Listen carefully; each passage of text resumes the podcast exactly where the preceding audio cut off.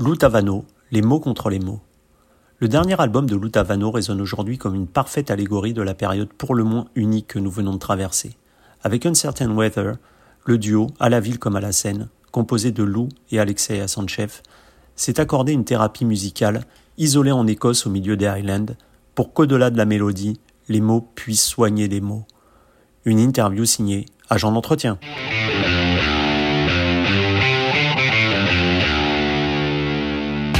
Bonjour Lou, bonjour Alexei.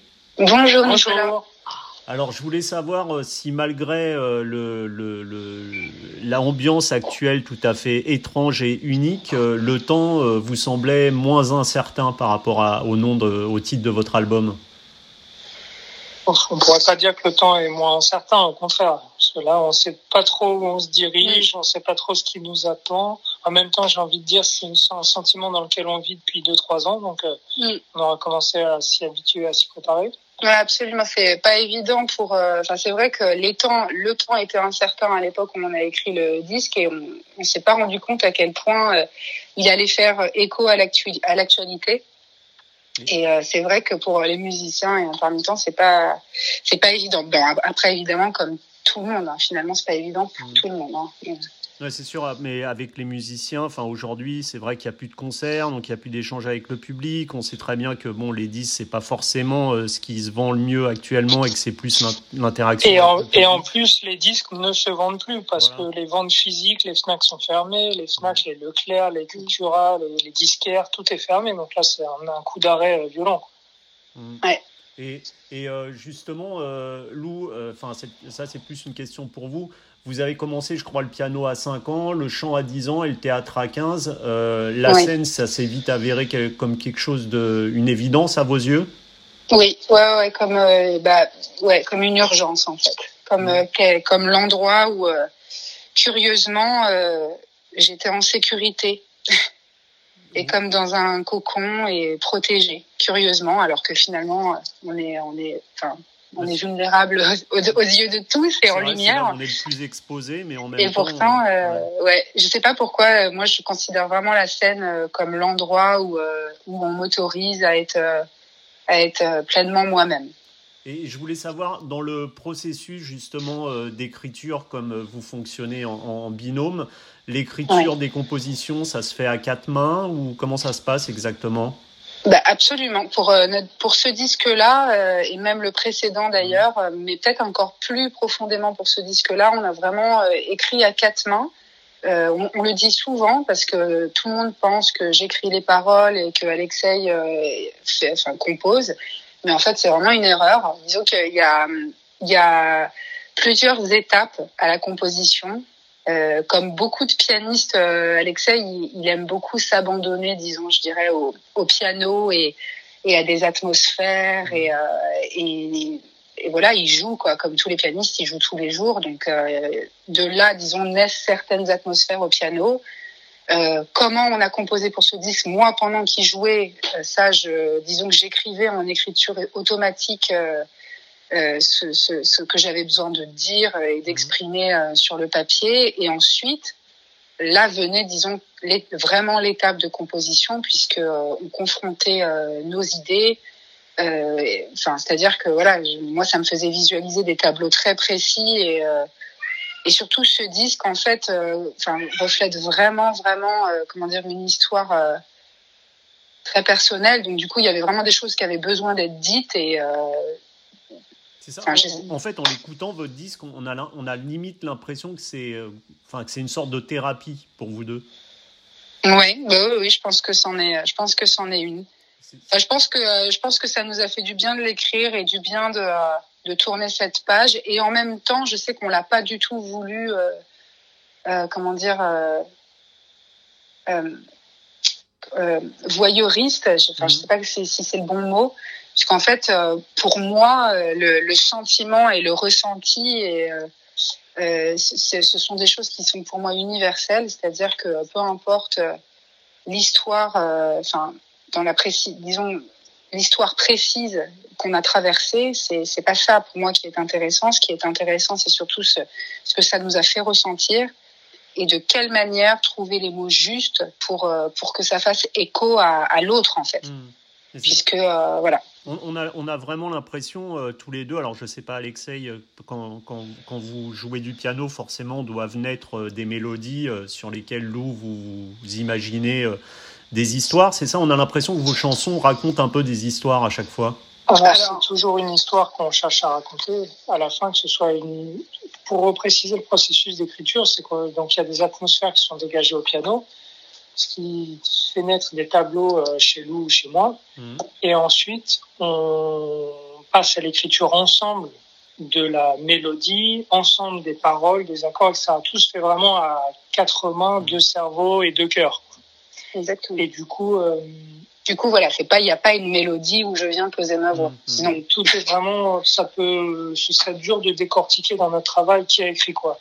Exactement, ouais. Et, même dans les mots d'ailleurs, à vrai dire.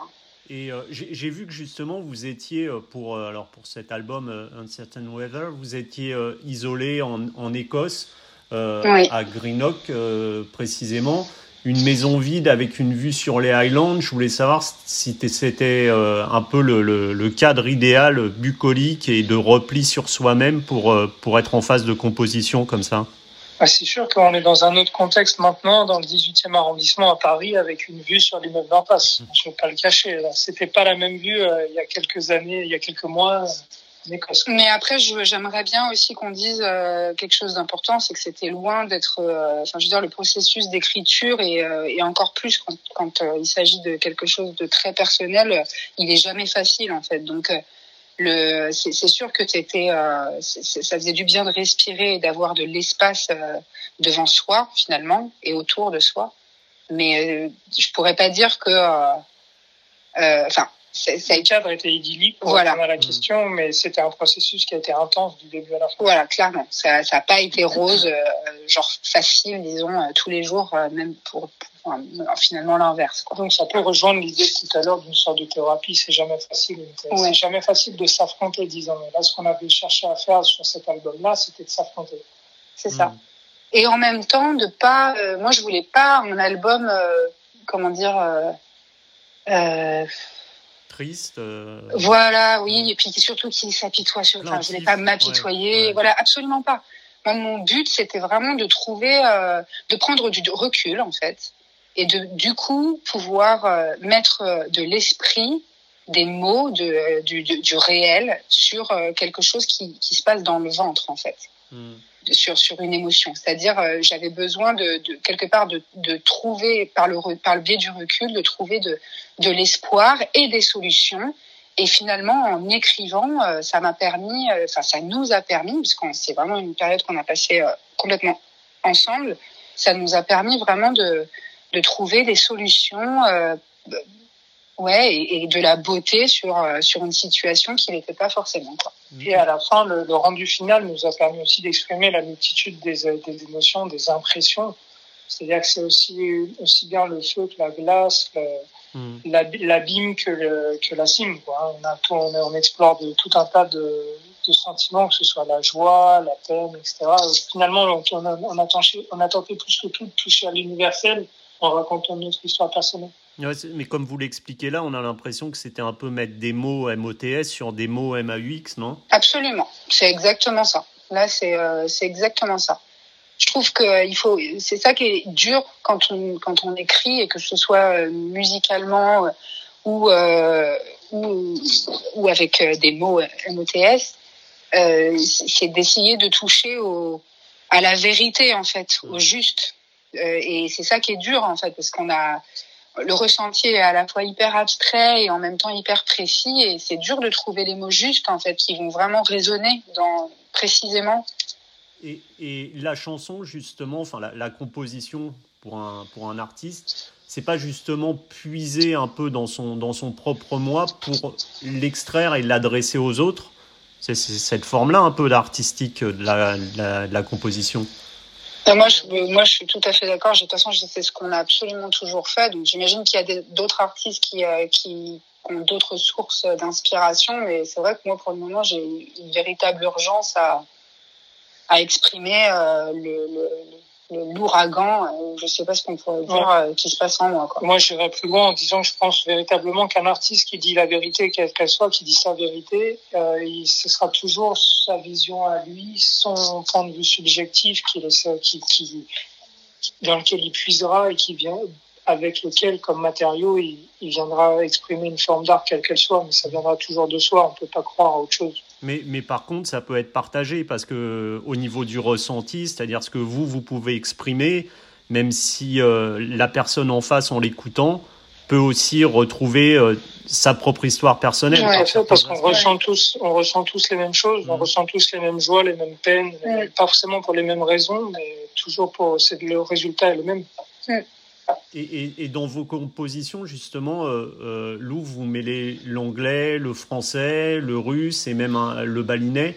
Euh, Alors ça, c'était à l'époque, puisqu'en fait, en fait, ça, il s'agit du premier album où, Mais... parce qu'en fait, Alexei est d'origine russe, donc il y avait un, il y avait un, un morceau qui était dédié à sa grand-mère où dedans il parle un petit peu de, de russe.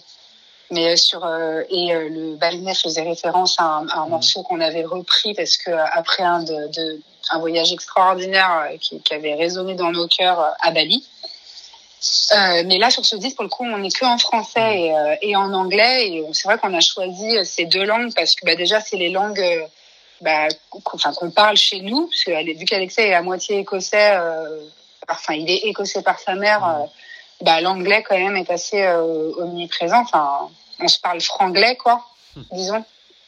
Donc du coup, euh, c'était euh, c'est agréable finalement aussi de. Je trouve qu'il y a deux musiques dans, dans les deux langues, donc euh, c'est. Et, pour, et pour, pendant la, cette phase de composition, justement, euh, parfois c'est en, fonction des mélodies ou en fonction du message que vous voulez véhiculer que le français passe avant l'anglais ou parfois que comment comment ça se passe au niveau des mots justement? La bah, qualité de la langue. Ouais, alors il y a ça, et puis il y a aussi, euh, je trouve que ça part aussi euh, souvent de, de qu'est-ce qu'on va écrire de manière automatique avant même que ça devienne un morceau. C'est-à-dire que, euh, comme comme je vous ai dit, je, et avant même que qu'on ait écrit des morceaux finalement, moi je sais que j'ai beaucoup écrit et Alexei aussi d'ailleurs en écriture automatique, c'est-à-dire juste le besoin d'exprimer sur Mhm. par, sur papier des, euh, des, des, des choses quoi. Et Donc, après, du par coup, rapport à une euh, mélodie, vous vous dites ça, ça peut coller, enfin par rapport à des choses que vous avez écrites euh, en amont, je veux dire? Mais c'est justement en fait c'est marrant mais on a on n'a pas fait ça dépend de, des morceaux par exemple en français on n'a pas commencé par la musique on a d'abord commencé par, le texte, Mhm. Euh, et ensuite la, enfin la musique est venue euh, après enfin elle existait déjà mais euh, en réécoutant disons nos, nos archives etc on s'est dit euh, oui euh, là ça fonctionne musicalement sur cette idée euh, donc, je sais pas, il n'y a pas vraiment de règles en fait. Il n'y a pas vraiment de règles à vrai dire. C'est plus une histoire de, ouais, de, bah, une fois de plus, hein, de ressenti. Le, le, le, ressenti en numéro un, le sentiment numéro un. Et, euh, parmi vos, je crois que parmi vos influences musicales, euh, alors Alexei, je sais pas quelles sont les vôtres à titre personnel, mais Lou, vous évoquiez Nina Simone, Tracy Chapman ou Johnny Mitchell. Euh, Ouais. Je voulais savoir ces femmes-là, est-ce que ce sont des exemples aussi bien musicalement que humainement par rapport à ce qu'elles ont véhiculé comme message, par rapport à leur carrière, par rapport à leurs implications, par rapport à aux, parfois à leurs protestations même? Bah, évidemment, dans le sens, euh, c'est les, les artistes que vous avez euh, cités sont absolument admirables et moi, c'est des artistes qui résonnent en moi, mais je pourrais pas dire que euh, c'est dans leur protestation qu'elles m'ont inspiré. C'est plutôt dans l'urgence qu'elles avaient de s'exprimer, en Mhm. fait. Peu importe ce qu'elles expriment, c'était dans l'urgence de dire et, euh, et de, de crier leur vérité, en fait, au monde. C'est là que je pourrais dire oui, euh, elles ont été des réelles inspirations pour moi. Et d'ailleurs, euh, c'est pour ça que c'est toujours difficile euh, même de, de, de dire un peu mes, mes influences, puisque, euh, puisque elles sont tellement larges en fait. Ce que, ce que j'aime, mes, mes artistes en fait préférés, mes influences, ce sont les, les artistes qui hurlent leur vérité. Donc ça peut aller de d'un artiste lyrique à un Mhm. artiste de, de rock, à un, peu importe en fait. Je, je- peu importe. Pour moi, l'important, c'est surtout l'urgence, en fait, l'urgence de, L'urgence de ouais. Et, et Alexei, comme vous, euh, pendant, pendant la phase de, de composition, vous écoutez de la musique ou, euh, ou alors justement vous essayez de vous cloisonner pour vous concentrer sur la phase Alors on, on respire musique quasiment 24 heures sur 24, à part quand on dort et encore, j'imagine que nos inconscients travaillent dur là-dessus. Mais euh, non, on écoute beaucoup, beaucoup de musique en permanence quasiment en permanence. Quoi. Soit on joue, soit on écoute de la musique. Ou alors, le moment où il n'y a pas de musique, c'est parce qu'on dort ou qu'on lit. Quoi. Mm. Et en, ce, en ce moment, par exemple, dans cette période de confinement, qu'est-ce qui a tourné beaucoup chez vous? Alors, qu'est-ce qui a tourné Bob Marley. Bob Marley tous les jours. Hein. S'il n'y a pas Bob Marley dans la journée, c'est une mauvaise journée. D'accord. Pas, pas, un album particulier de Bob Marley. Euh, alors... on, a tous, son album particulier de Bob. Euh, pas, oh, alors là, ça, ça c'est une. Vous savez, euh, pour répondre à votre question, quelles sont mes influences? Moi, ma première influence, c'est Bob Marley. Hein. Donc euh, la base, c'est j'ai pas un album parce que chaque album que je fais tourner sur la platine, elle me ramène quelque part dans ma vie, dans mon enfance, dans mon mm. adolescence, et elle me et je le redécouvre à chaque fois. Donc je pourrais pas donner un album en particulier parce qu'à chaque fois j'en ai un qui passe devant l'autre, découvre un morceau parmi d'autres. L'éternelle chanson Time Will Tell, je mm. pense que mm. c'est le dernier morceau de l'album Kaya. Kaya ouais.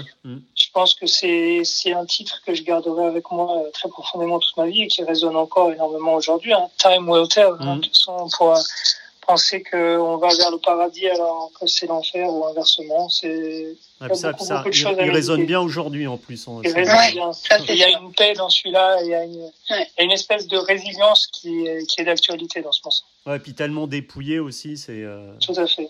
Avec les Naya Bingy Drums, avec le chant simple. Moi, j'adore cette chanson, je peux l'écouter dix fois de suite. Mais bon, ça, c'est beau pour quasiment tous les morceaux et tous les albums de Bob Marley. Mais bon, il y a beaucoup de choses qu'on tournait là sur la platine, euh, en fait. Il y a, ça va de. Euh... Il y a Stravinsky qui tourne sur les platines. Très souvent. Il y a ouais, le, le, sac du printemps, non? Le sac du printemps, l'oiseau de feu. L'oiseau de feu aussi. C'était son cadeau de Noël, c'est pour ça qu'il dit ça. encore. Voilà. Et euh, qu'est-ce qu'il y a eu d'autre? Il y a beaucoup de Chopin aussi. Hein. On écoute euh, Brad Meldo.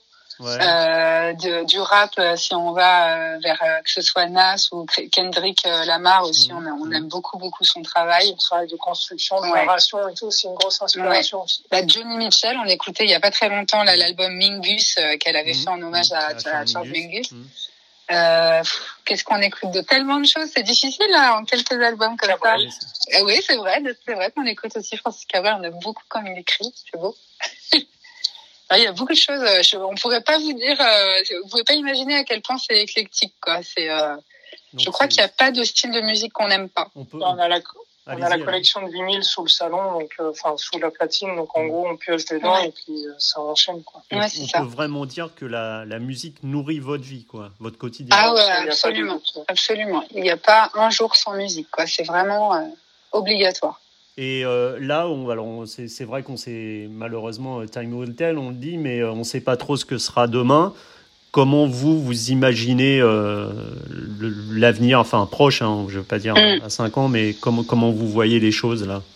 Bah, Le prochain album. Mm. Alors ça, c'est son aspect euh, positif qui positif, parle. Ouais. Alors soit c'est lui qui a raison, il faut continuer, euh, il faut jamais s'arrêter de créer. Hein. Mmh. C'est ça, il a absolument raison et, euh, et c'est très important de toujours voir devant, de regarder devant. Après, c'est vrai que là, j'en parlais justement avec des copains musiciens autour de moi.